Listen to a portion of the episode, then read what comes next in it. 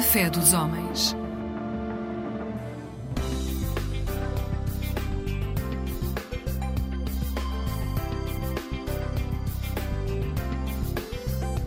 Eclésia Igreja Católica.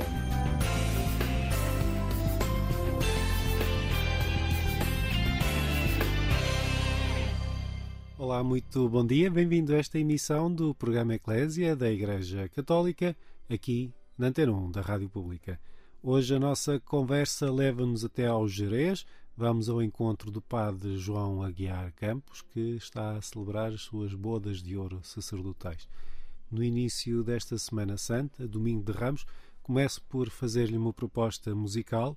É o Santos, da Missa Brevis de João Gil, o santo onde nas celebrações católicas se canta o Osana, Osana, que acompanhou a entrada triunfal de Jesus Cristo em Jerusalém, que se assinala hoje na liturgia.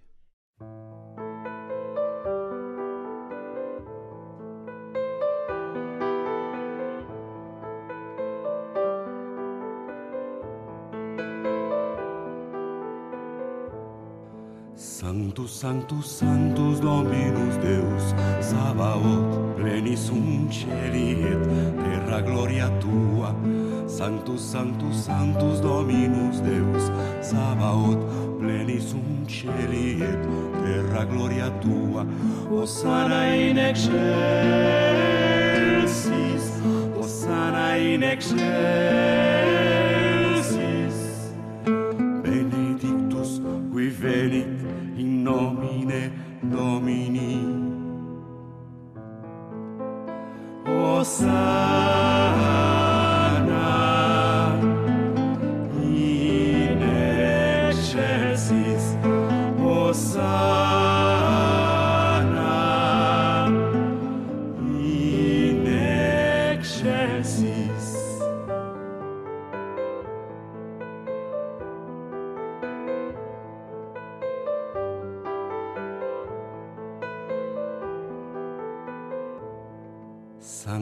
Sanctus, Sanctus, Dominus Deus, Sabaoth, plenis un celi et terra gloria tua.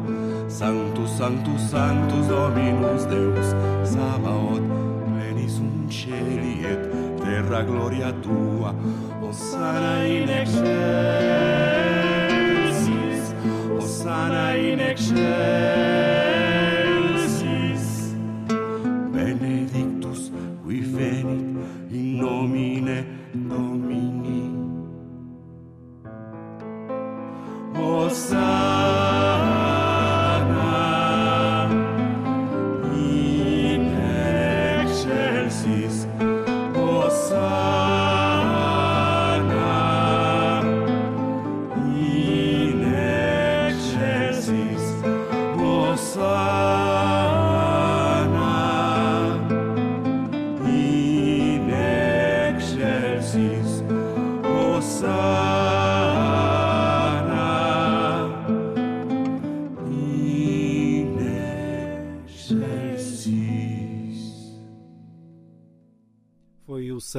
Da Missa Brevis de João Gil a acompanhar-nos no início desta emissão do programa Eclésia da Igreja Católica, aqui na Antena 1 da Rádio Pública.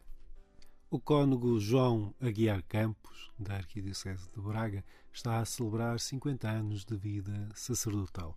Ele conversa com o jornalista Luís Filipe Santos, tendo como pano de fundo a sua mais recente publicação, Cochichos, na, na introdução da obra, o cônego João Aguiar sublinha que no cochicho há uma conivência evidente e uma reserva propositada.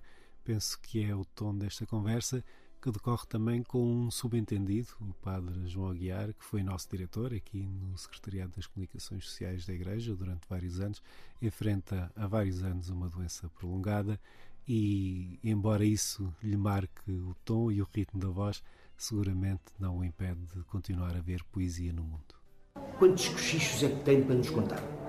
Olha, o, o primeiro cochicho, como qualquer cochicho, é um segredo. É o espanto com que acolhemos o dom gratuito de Deus.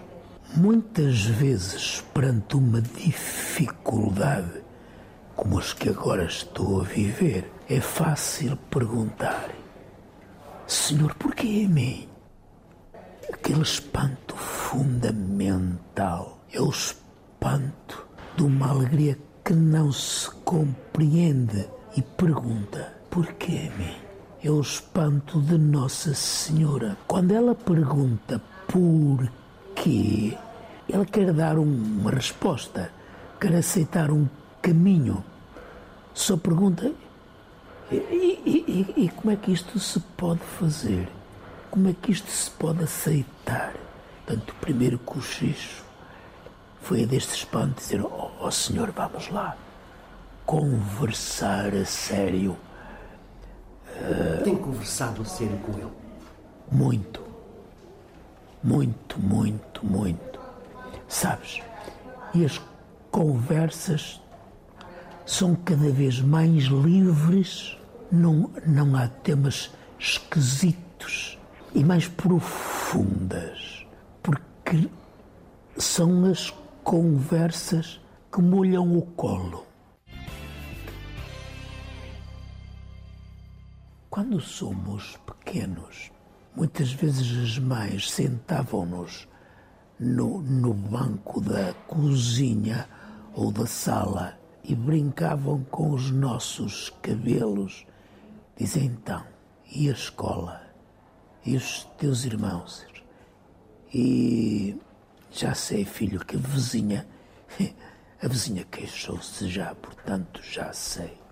E por isso são cada vez, cada vez mais profundos, porque é cada vez o encontro absolutamente livre e fiável do Deus que só pede que eu fale. E que lhe causa também espanto. Causa-me espanto, porque é ele, ele, é ele que tem tanto a dizer-me, pede que eu fale. Então diz lá. Estamos a ouvir o cônego João Aguiar Campos em entrevista ao jornalista Luís Filipe Santos no início desta Semana Santa.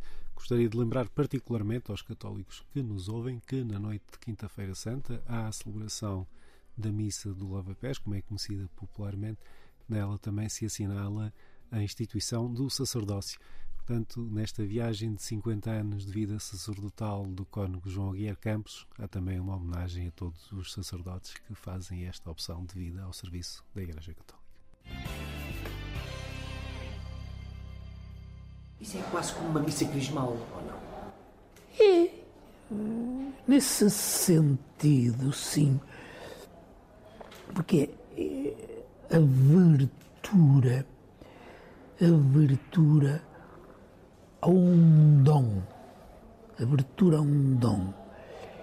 E, e, e ao poisar a testa, eu diria que, que o óleo já não, não, não é o óleo que nos, neste, neste encontro, o crisma não nos desce da testa, o crisma desce-nos desce dos olhos, na comoção que se limpa e é límpida. São os seus olhos que escutam esse bálsamo. São. Eu não sei. Ensina-me, Senhor, a tua face. Mostra-me o teu caminho, a tua face, que eu procuro. E às vezes parece-me que uma vez ou outra, pestanejando o melhor que tenho diante de mim, olha a soberba, olha a soberba, o rosto de Deus. Quando tenho diante de mim uma outra presença qualquer através do qual Deus se me fez presente. E por isso, por isso é uma é indizível, é inefável, é consolador. A entrevista aconteceu no Jerez, terra natal do cônego João Aguiar, antes da celebração que assinalou as bodas de ouro sacerdotais na paróquia de São João do Campo.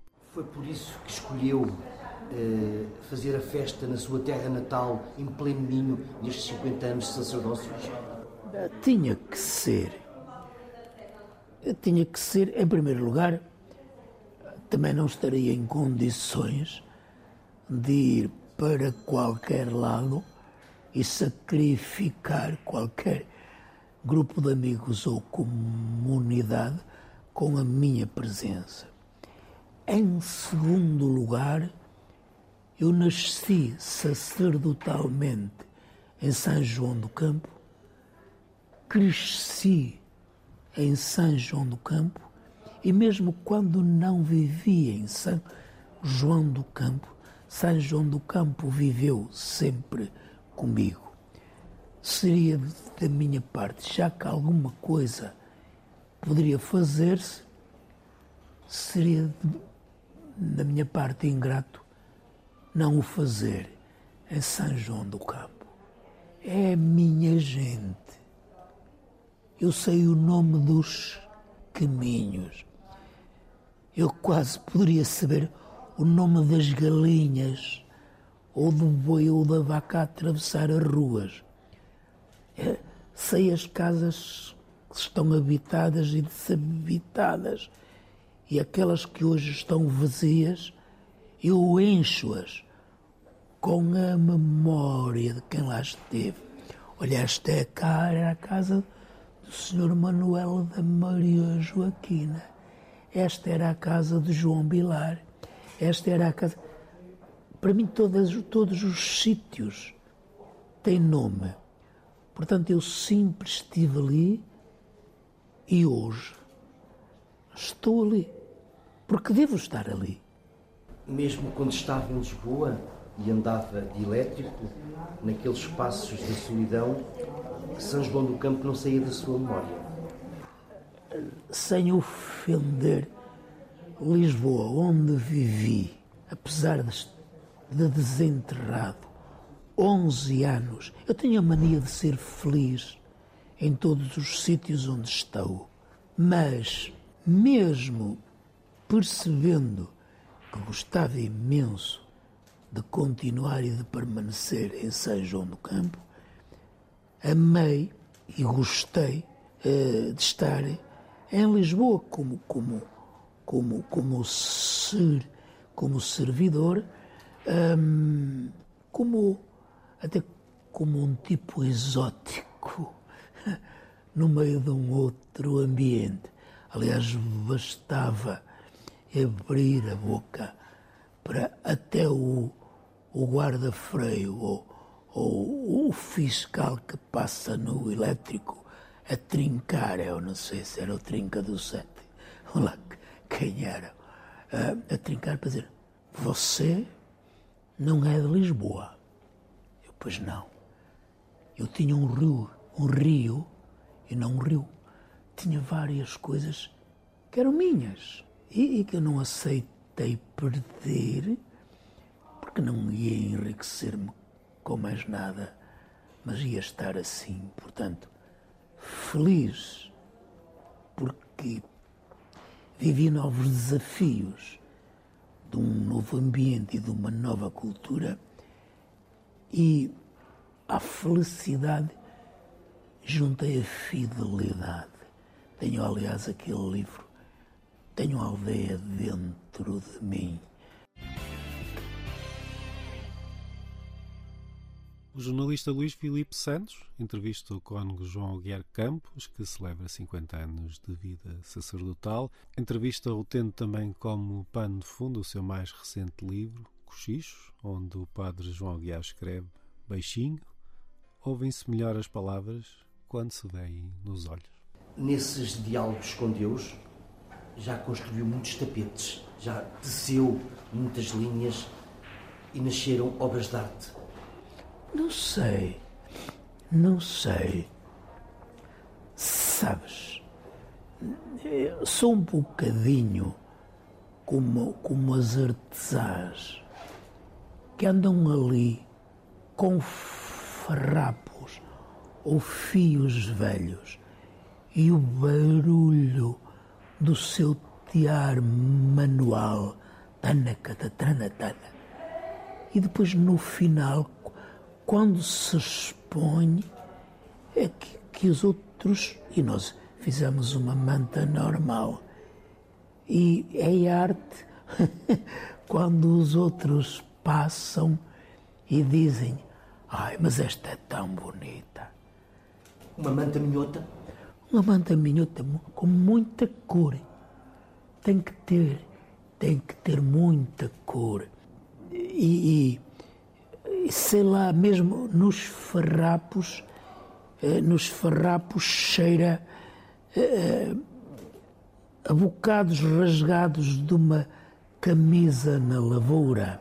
Cheira, eh, sei lá, eu penso que, que o tiar até é capaz de apanhar o próprio suor.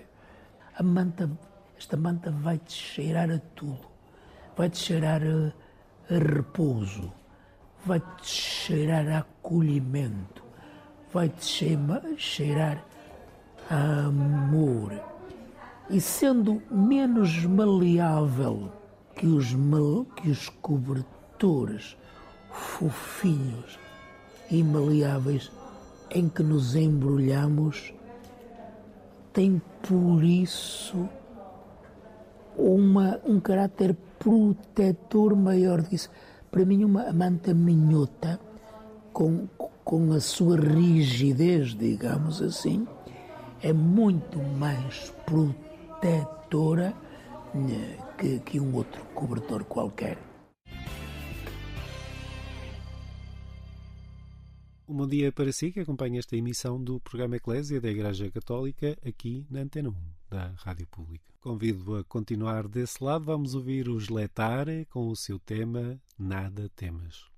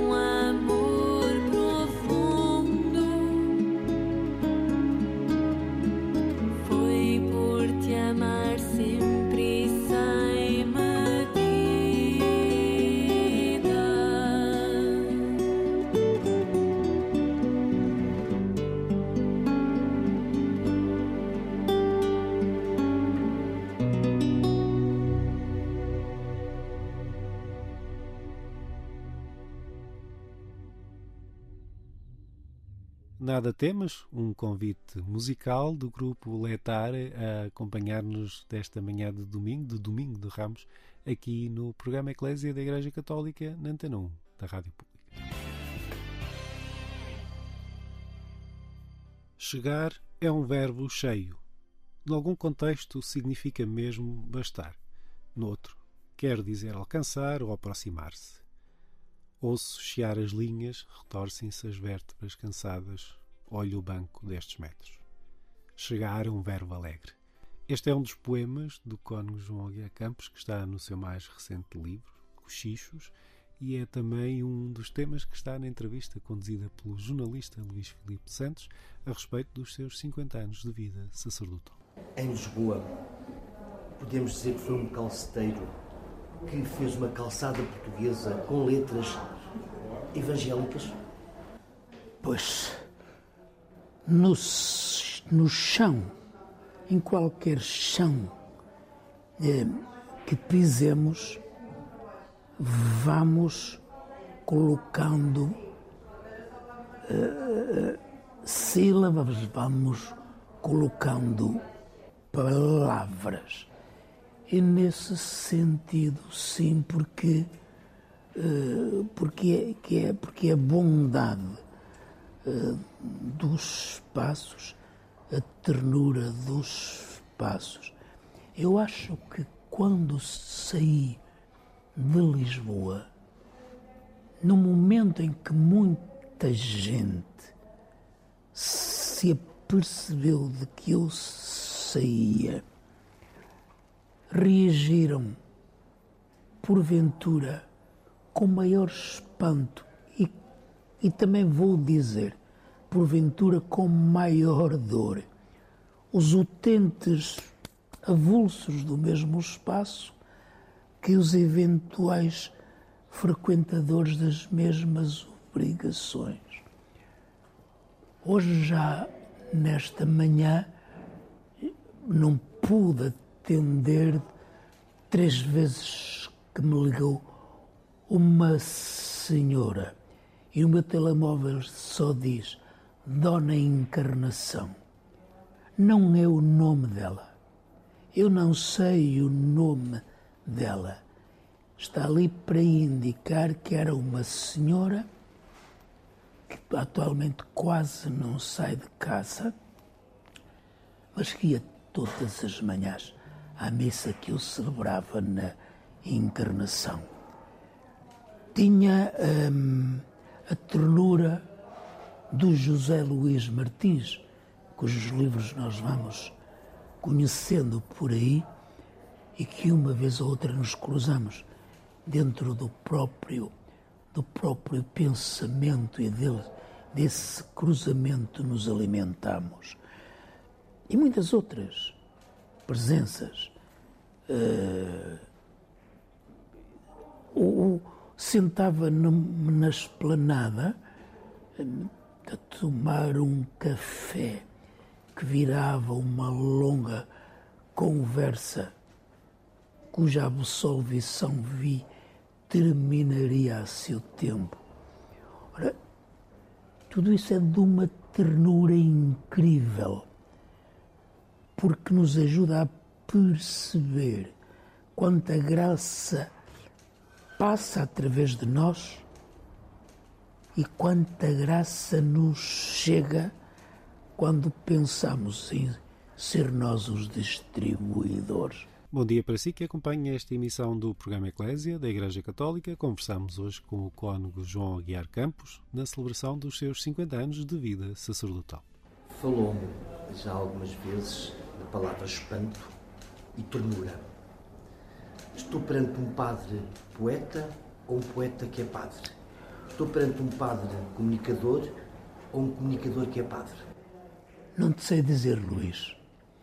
Hum, não te sei dizer. Uh, já hoje me puseram em conversa essa questão. Há gente que diz: o senhor é um poeta. E eu penso, se isso não é ofensivo, comunico. Acho que comunico. Agora, mais, mais lento, que, que comunico razoavelmente bem e com, e com, e com tranquilidade. Mas também penso que um, poeta, um padre deve ser uh, um, um, poeta de alguma forma, porque ele vai se encontrar com o mais íntimo da palavra. Ele que é o homem da palavra, sendo poeta, vai se encontrar com o mais íntimo da palavra. Se me quiserem fazer algum elogio, que é também o desafio, ainda não mereço, mas se me quiserem fazer um elogio que eu gostaria de merecer, o elogio seria dizer, dizer o Padre João, sendo um padre secular, tornou-se num místico de cada dia. Eu sim que acho que me tornei o espantado místico de cada dia. Vamos comparar o Padre João a uma abelha que beija as flores, já beijou muitas flores ao longo destes 50 anos e deixou uh, o seu rastro, o seu cunho pessoal nessas flores. Mais que deixar o, o cunho pessoal nas flores, aí está.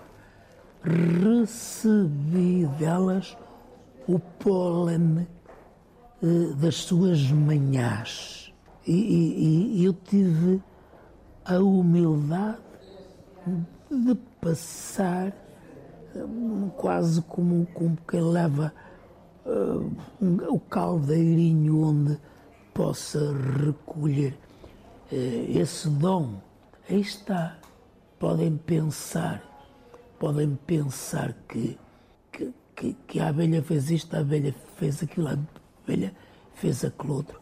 A abelha recolheu, mas recolheu porque alguém generosamente tinha ali poisado e transformado e já em plano de elaboração a doçura que aí vem. E mesmo para terminar, sente que nestes 50 anos de sacerdócio foi mel para muitas pessoas? Humildemente sinto, sinto como quem escreve isso, escreve-os escrevem-me num abraço, escrevem-me num olhar, escrevem-me num tom de voz que diz muito obrigado.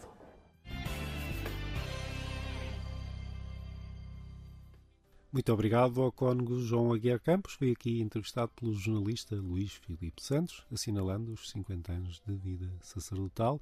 Um bom dia para si, que acompanha esta emissão do programa Eclésia Tempo agora para um convidado muito especial. Cari fratelli e sorelle, buongiorno. Caro fratello, cara sorelle, toglieti le bende che ti legano.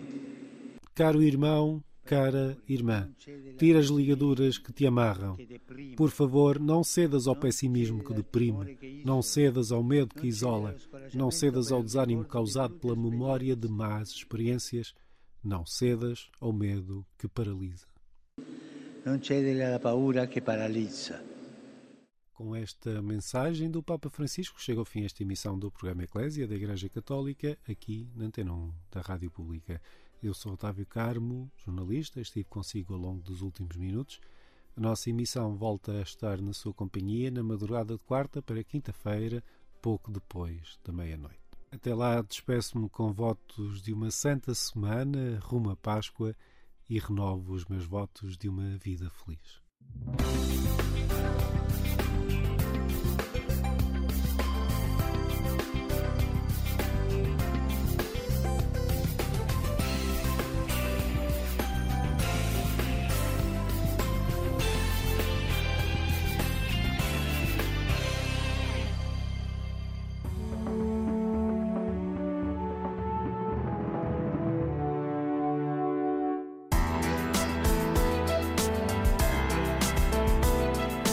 Mosaico Ecuménico, um programa do Conselho Português de Igrejas Cristãs. Olá, muito bom dia. Bem-vindo a mais um programa Fé dos Homens da responsabilidade do Copica. Fique connosco. Hoje é Domingo de Ramos. Hoje nós lembramos a chamada entrada triunfal de Jesus em Jerusalém. E para refletirmos sobre este dia e sobre a paixão que vamos viver e a ressurreição, o dia de Páscoa, nós temos connosco em estúdio a pastora Maria Eduarda e a pastora eh, Cassilene Nobre, ambas eh, pastoras da Igreja Evangélica Presbiteriana de Portugal. O que é que esta entrada tem de triunfal? Nada. Bom dia. Teologicamente, talvez sim, mas uh, historicamente. Nada. É interessante que, que, este episódio é tão importante que está relatado nos, nos, quatro evangelhos. Cada um deles tem uma nuance um bocadinho uhum. diferente, não é? Uh, os sinóticos, Mateus, Marcos uh, e Lucas, claramente não há uma entrada triunfal. Em Mateus, a cidade interroga-se, fica surpresa. Em Lucas, os fariseus criticam. E Marcos, que é o mais claro de todos, que é o evangelho mais antigo, há duas multidões. Há a multidão dos discípulos, que aclama, e há a cidade, que rejeita o Messias. Uh, João é um bocadinho diferente, uh, é a cidade que vem ao encontro de Jesus, uhum. mas em todas elas. Um, o clamor, o, o, a glória, a entrada é dos seguidores de Jesus e a rejeição é da cidade. Até porque se, se, a dimensão triunfal nós a entendêssemos literalmente, seria estranho que eu hoje entre triunfalmente e amanhã estejam a dizer não, matem-no, soltem-no Barrabás, mas uh, a ele podem matar. Ah, vale lembrar, esse momento é um momento importante para a igreja, porque como disse, não é só relembrar, é também entender o que isso significa na nossa caminhada de fé. E há, há sim muita dor né, envolvido nisso, não há nada de triunfal, mas há também um, um, grupo que, que queria, queria mesmo que Jesus viesse como hum. um libertador político para libertar o povo de todo o sofrimento. E não conseguiram perceber que o reinado de Jesus não era um reinado humano, era, era, era um chamado a uma nova forma de ser e de hum. estar, uma nova sociedade, e era também uma forma de se aproximar mais de Deus.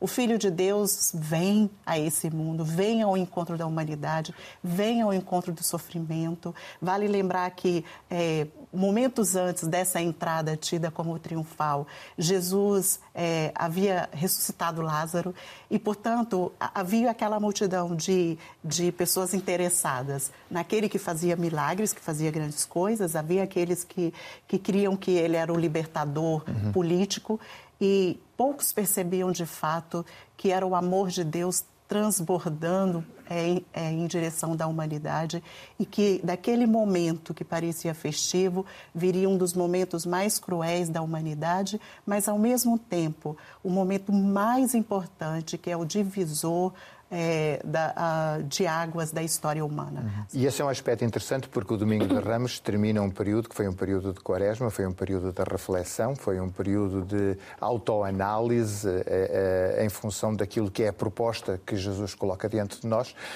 E há uma preocupação dos evangelhos, particularmente dos sinóticos, falou Mateus, Marcos e Lucas, de dizer que ninguém o entende, que ninguém o percebe.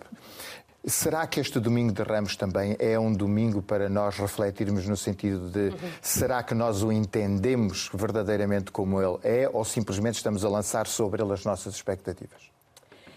É, é, é uma boa pergunta, porque muitas vezes nós que conhecemos os textos bíblicos há muito tempo e que muitos de nós que os conhecemos na escola dominical em crianças é muito difícil para nós despirmos o texto das, dos nossos preconceitos e daquilo que, uh, que sabemos sobre a história. Mas é um bom exercício, é um exercício que, uh, que eu desafio todos a fazerem uh, hoje, domingo de Ramos. Vão ler as passagens bíblicas destes textos e tentem, como disse a pastora Cassilene, o que é que este texto me diz a mim hoje? O que é que isto, hoje, em 2023, no mundo em guerra que estamos, nesta, nesta crise económica, o que é que o facto de um profeta há dois mil e tal anos atrás ter entrado numa, numa cidade e ter sido ou não aclamado, o que é que isso é importante para mim hoje, nesta vida onde eu estou? Uhum. É porque eh, eu sempre tenho esta sensação de que quando, estamos, quando Jesus entra em Jerusalém, a rejeição advém do facto de que a proposta que ele faz, que é o de, de o seguirmos, não é a proposta que nós queremos viver. Nós queremos viver a proposta de que ele nos siga a cada um de nós, nas nossas convicções, nos nossos desejos, nas nossas ambições. De forma a que ele sustente aquilo que nós somos e não que nós nos sustentemos naquilo que ele é. Exatamente. E é mesmo um tempo para pensarmos sobre isso, porque ah, no mundo tão, tão caótico de, de, de, de, convicções, de valores diluídos, numa sociedade onde os valores estão se diluindo, pensar no reino de Deus como uma proposta de mudança de vida. É, é claro que grande parte da, das pessoas querem mesmo que, que, que, Deus seja o Pai Natal, aquele que responde todas as nossas orações, que faz tudo aquilo que nós, que nós achamos hum. que deve ser feito. Mas, na verdade, a proposta do Reino de Deus é uma proposta muito séria e é uma proposta de, de amor, de não de luta pelo poder, mas de, de companheirismo, de solidariedade, de fé. E e, de fato, muitas vezes nós olhamos a história bíblica como esse Deus de amor e que está aí para atender às nossas necessidades humanas, quando, na verdade, ele nos convida a sermos cada vez mais humanos, nos preocupando com os humanos uhum. e olhando para ele. Haverá no, neste domingo de, de Ramos, e quando, quando a pastora Maria Eduarda falava de que havia um grupo que o aclamava, e esses seriam os seus discípulos, e havia um grupo que o rejeitava, a cidade, mas mesmo aqueles que o aclamavam, será que nós não estamos aí diante daquilo que nós conhecemos muito bem como o sebastianismo, ou seja, uma dimensão de que aquele que vem, vem resolver, ele resolve por nós todas as coisas?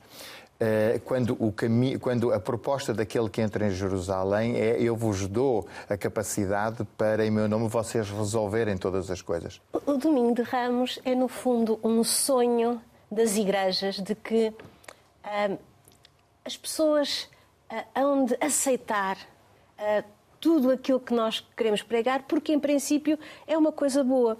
Aquilo que nós vemos nesta entrada é a história de sempre a cidade não se move nem se comove com a entrada de Jesus. E hoje, as cidades, as nossas famílias, as pessoas em geral, não se movem nem se comovem com a Páscoa, a nossa Páscoa, um, e, portanto, às vezes há algum, alguma desilusão, porque esperamos que a nossa pregação, enquanto uh, protestantes, comova as cidades.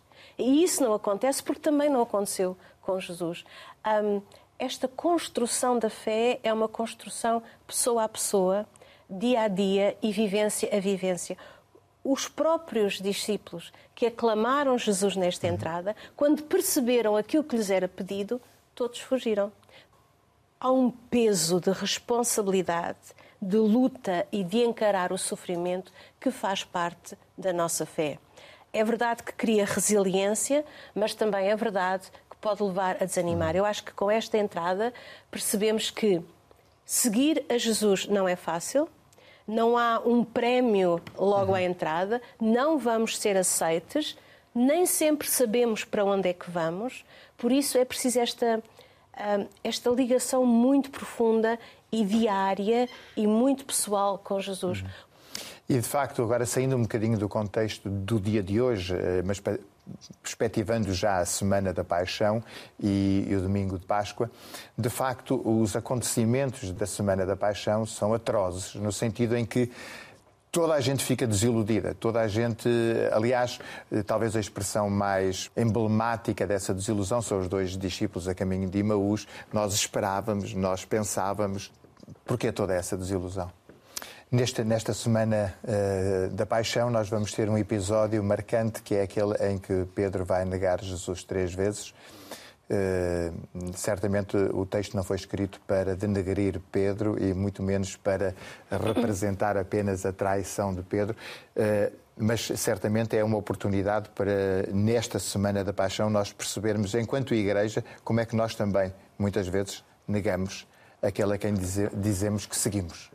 É perceber que, que há espaço para o erro, há espaço para a queda, há, há espaço para, para a descrença.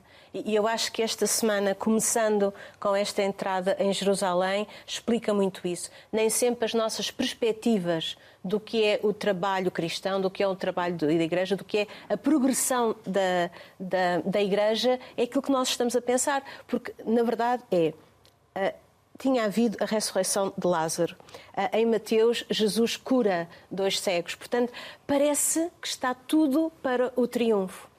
E nas igrejas, muitas vezes nós pensamos. Um, porque se Deus é tão poderoso, porque é que as pessoas não aceitam Deus? Porque se nós temos uma proposta de amor, se nós percebemos que este mundo sem Deus está como está, se a sociedade que nós vivemos hoje em dia, que é uma sociedade um, implicitamente secular, é das, das sociedades mais deprimidas de todos os séculos, porque isso? Mas o próprio texto diz: se nós pensarmos na Semana da Páscoa, Jesus é aclamado fora de Jerusalém, Jesus é preso fora de Jerusalém, é crucificado fora de Jerusalém e é e ressuscita fora de Jerusalém. A única coisa que acontece em Jerusalém é o julgamento, que é o que acontece nas nossas sociedades. A sociedade julga Cristo. Portanto, nós, a única coisa que esta semana nos diz é persevera, continua, caminha em direção a Cristo e não a fugir. E tu vais perceber aquilo que é-te pedido. Ah, como eu disse, parte.